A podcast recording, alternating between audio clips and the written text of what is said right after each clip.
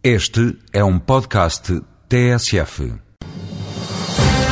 O ex-diretor de Tecnologias de Energia da Comissão Europeia, Pedro Sampaio Nunes, explica no Espaço Voz Europa de hoje que a capacidade de poupança energética está no leste da Europa. No caso português, este especialista considera que dificilmente se conseguirão melhores níveis de poupança. Daí que Pedro Sampaio Nunes defenda alternativas ao petróleo. No setor dos transportes, a alternativa que nós temos neste momento são os biocombustíveis. No setor da geração elétrica, temos as energias renováveis e temos a energia nuclear.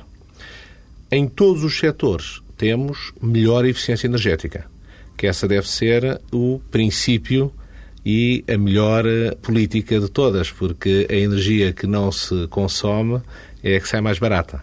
Mas atenção que aqui há uma expectativa da possibilidade de nós captarmos bastante eficiência que não é nada fácil. Portugal já fez grande parte do trabalho de casa e, neste momento, a nossa eficiência energética, a nossa intensidade energética é média, pouco abaixo da média da Europa.